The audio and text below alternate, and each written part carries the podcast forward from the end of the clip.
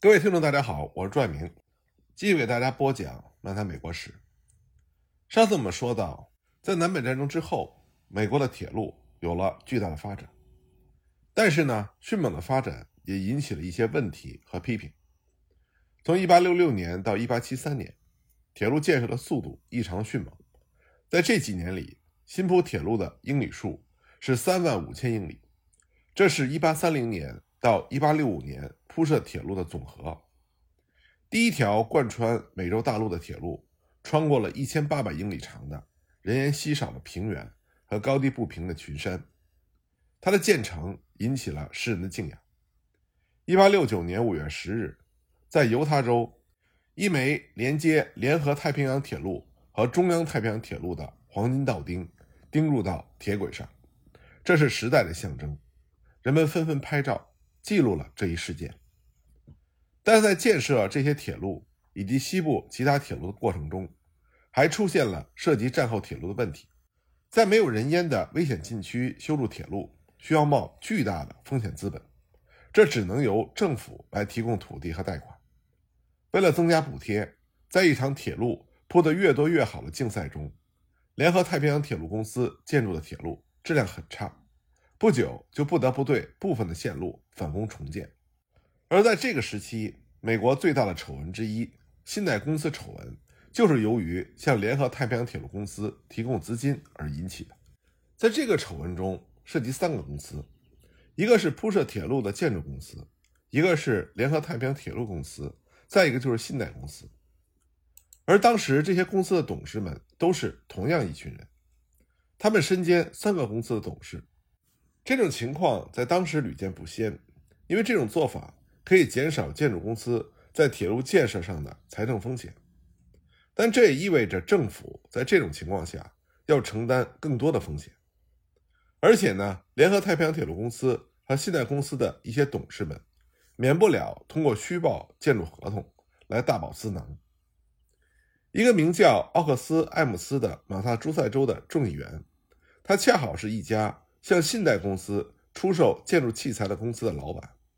他也是信贷公司和联合太平洋铁路公司的董事，在相信国会对这些事情不会认真的追究之后，他在1867年和1868年将信贷公司的股份以象征性的价格卖给了几个有影响的众议员。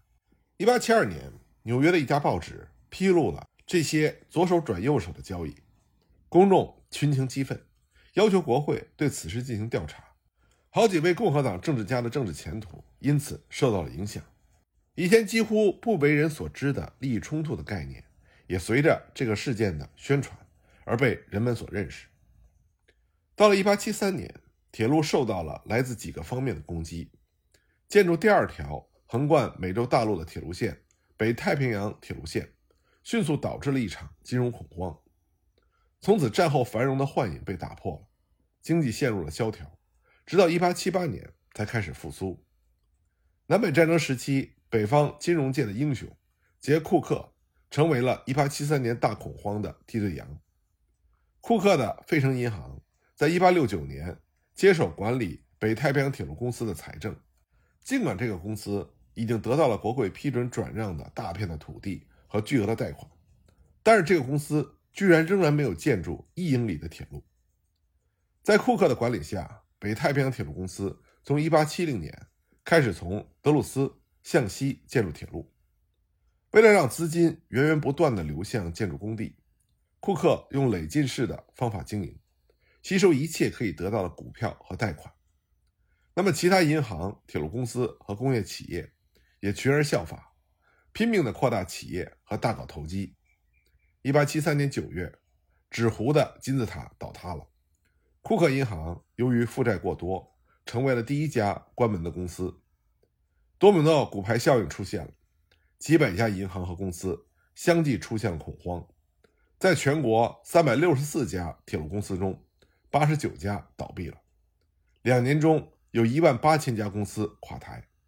到了一八七六年，失业率增长到了百分之十四，恐慌像阴云一样笼罩了美国全国。即使在大恐慌之前，中西部的铁路公司就已经引起了客户的仇恨。刚开始的时候，火车受到了农民的欢迎，因为他把远方的市场和他们联系起来。可是很快，越来越多的农民开始诅咒铁路公司，因为铁路公司牢牢地垄断了运输这条生命线。战时飞涨的谷物价格现在开始下跌，就更加加剧了这一形势。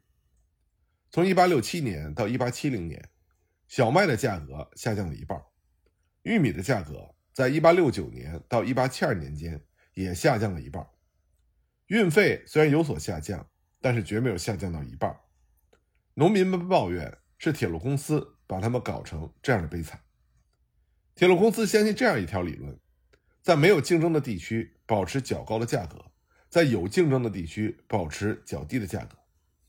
然而，大部分农民居住的只是由一条铁路线提供服务的地区，而且铁路公司还拥有着很多谷仓。这些谷仓由于在验收粮食、划分等级上欺骗农民，而受到了猛烈的攻击。农民们为了在出售谷物和购买必需品上绕过中间人，就组织了各种市场购销合作协会。成立于1867年的农业保护者协会，就是许多这样合法组织的保护伞。但是农民还是不能修建自己的铁路，所以他们退而求其次，他们开始参加政治，组织起反垄断的政党，还选举了州议员。这些议员。和其他运输行业的代表一起，在六个州里执行了针对铁路公司的法律。这些法律规定建立州铁路委员会，确定最高的运费和仓库收费。铁路公司到法庭上控告这些法律。那么有八个相关的案件被提交到了美国最高法院审理。最高法院在1877年邦恩诉伊利诺伊州案中作出了判决。法院认为。各州可以合法使用警察力量去整顿涉及公众利益的企业，包括运输公司、面粉厂、客栈等等。尽管最高法院表示了支持，但是某些这方面的法律仍然很难实施。争取实施铁路规定的运动仍然保持着很强的势头，而铁路还成为了劳工骚乱和工人暴动的焦点。持续十年的劳工骚乱。和四年的经济萧条，终于引发了1877年的铁路大罢工。从1865年到1873年，工人的实际工资是以平均25%的速度增长。也就是说，当总的价格指数从战时的暴涨水平下降了20%，而工人的实际工资只增长了一点点，而增长的这部分工资也是由熟练工人获得的，而非熟练工人，特别是妇女和儿童。持续长时间的劳动，所挣工资仅供糊口。尽管熟练工人享受到了生活水平的提高，但是在很多行业中，不断实行的机械化也危及到了古老的手工业技术，引起了工匠们对丧失独立的忧虑。这些曾经控制着自己行业的工匠们，现在被迫成为拥有新式机器的工厂主的雇工。那么，对立的潮流交织在一起，就掀起了组织工会的高潮。除了战前和战时成立的十个工会之外，又有二十二个新的全国性的行业工会诞生了。如此多的工会联合起来，在一八六六年组成了全国劳工同盟。同盟的主要目标就是在不降低工资的前提下，将每天平均十到十一个小时的工作时间减少到八个小时。各个工会为了努力达到这一目标，不仅采取了集体谈判和罢工的形式。而且还借助于立法，在工业较发达的州，特别是在马萨诸塞州，出现了几个劳工改革党。马萨诸塞州的改革党在1870年竞选州长的选举中，该党的州长候选人获得了百分之十三的选票。工会的政治影响力的增大，保证了实行八小时工作时间的法案在六个州获得了通过。但是这些法案实际上充满了漏洞。而且缺少执行法律的机构。一八七二年，政治上倾向于劳工、为劳工说话的人们组成了全国劳工改革党。这些政治活动在工会领导人中引起了一阵紧张。很多人担心分裂工会力量将不利于为了争取更高的工资和更好的工作条件而进行实实在在的集体谈判。全国劳工改革党的总统候选人。在1872年的总统选举中，只获得了公众选票的百分之零点五。在这次混乱之后，劳工改革党和全国劳工同盟全都垮台了。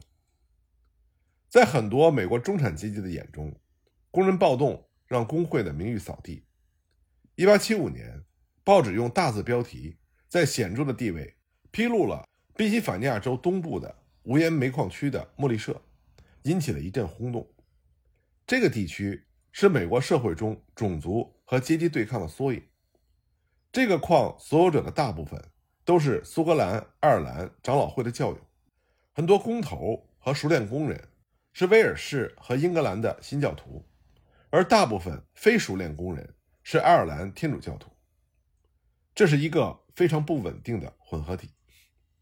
熟练矿工们组织了工人互助协会，到了1873年，他已经为自己的成员赢得了有限的利益。那么，许多爱尔兰人。属于爱尔兰人古代工会这个组织，自称是该工会核心集团的莫利社，计划进行以雇主、工头和工人为对象的一系列的暗杀和仇杀活动。一八七五年到一八七七年，对莫利社成员进行了审判和判决，二十人因为谋杀罪被处以绞刑。那么这些判决不仅使这个工会名誉扫地，而且还使煤矿的雇主们。有机会发起逼人的攻势，要求法律反对一切劳工组织，甚至包括熟练工人们所组织的劳工组织。一八七七年发生的铁路大罢工引起了更大的恐惧和仇恨。在这以前的三年中，东部的几家铁路公司以公司的收入减少作为理由，削减了工人工资的百分之三十五。工人们组织起来，试图反抗削减工资，但没有成功。一八七七年七月十六日，当巴尔的摩和俄亥俄州第三次宣布再削减工资的百分之十的时候，两地的铁路工人同时举行了罢工，阻止火车运行。罢工波及到东部其他铁路线，还让西部芝加哥和圣路易斯的铁路陷于停顿。有十个州出动了民兵，在一些地方，民兵向罢工工人开了枪，而在另外一些地方。民兵则和工人们握手言和。根据这些州的州长的紧急要求，当时担任美国总统的拉瑟福德·海斯派出了联邦军队到六七个城市中去。到了八月份的第一个星期，军队、民兵和警察终于控制住了局势。至少有一百名罢工的工人、军队士兵和无辜的路人丧生，有几百人受伤。罢工结束之后，一些铁路公司。部分撤销了削减公司的决定，但是各州和地方城市还是加强了各自的反暴动力量。在这些罢工中出现的阶级对立的幽灵，也吓坏了很多美国人，他们开始对美国的前景感到悲观。我们人类历史的发展往往会出现一种非常有趣的现象，那就是我们所说的“福无双至，祸不单行”。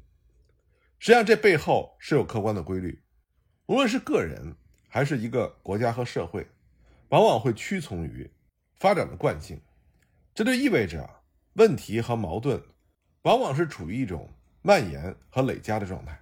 因此，最终当问题和矛盾爆发的时候，往往是连锁性的反应。当时的美国也是如此。就在工人罢工的同时，美国的金融体制也遭到了挑战，而且是愈演愈烈。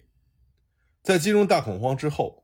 农民和其他生产者在价格下跌的打击之下怨声载道。为此呢，国会在1874年通过了一项提高绿贝纸币和国家银行纸币价值百分之十的法案。但是格兰特的反通货膨胀顾问们劝他否决了这个法案。共和党内部形成了以主张收缩通货为一方和主张通货膨胀为另一方的两派。这种分裂呢，在1874年的国会选举中。给共和党造成了损害。为了在1876年的总统大选之前弥补这种分歧，共和党的财政专家议员约翰希尔曼起草了一项回收硬币的法案。对于收缩通货主张者来说，这个法案的优点是从1879年1月1日起，允许用金币按照票面价值收兑绿贝纸币。对于主张通货膨胀的人来说，这项法案的吸引力在于，它不再限制银行纸币的流通，同时规定绿背纸币的流通量不超过三亿美金。这项法案一定程度上达到了在财政问题上团结共和党人的政治目标。国会在1875年投票通过了这项符合共和党路线的法案。从理论上来讲，回收硬币法允许增加银行纸币的流通量，来满足经济的需求。但是，银行纸币问题一直是和银行持有的美国债券相联系。随着战争造成的国家负债的不断减少，和银行愿意出售债券，并将收入投资于其他地方，增加银行纸币的流通量就受到了阻碍。从另外一方面讲，硬币回收法确实实现了收缩通货主张者的目标，那就是让绿背纸币和金元的面价相等。作为财政部长的谢尔曼在1878年亲自指挥，取得了这项成功。这意味着美国和西欧各国一样，也实行了金本位制。但是这些活动并没有结束关于金融政策的争论，相反，它让争论更为激烈。一群金融理论家、劳工领袖、农场代言人和制造厂家坚持说，美国经济的症结在于通货不足，它特别损害了南部和西部的经济，因为那里缺少银行和纸币。它还损害了债务人的利益。他们发现，由于提高了金元的币值，收缩通货让他们的负债更加的严重。由于利息率的提高和货款来源的枯竭，这些需要资本的人也受到了伤害。谷物价格被压低，农民的利益也受到了损害。批评家们坚持认为，硬币回收政策会由于进一步的提高绿背纸币的价值，而使得局势更加的恶化。反回收分子他们相信。货币应该是以经济生产力为基础，所以他们坚持要求使用一种流通货币，由国家政府发行的不兑现的纸币，并且以公民在经济生活中对他的信任作为对他的唯一支持。一八七六年，反回收分子就组成了绿背党。尽管绿背党的总统候选人只获得了百分之一的选票，但是不断加重的经济萧条吸引了很多。不满分子在1878年站到了绿背党的旗帜之下，那么绿背党在国会选举中赢得了百分之十五的选票，选出了十四名国会众议员。那么很快呢，关于金融的争论，由于银币问题的出现，有了新的转变。那么关于银币问题的具体情况，我们下一集再继续给大家讲。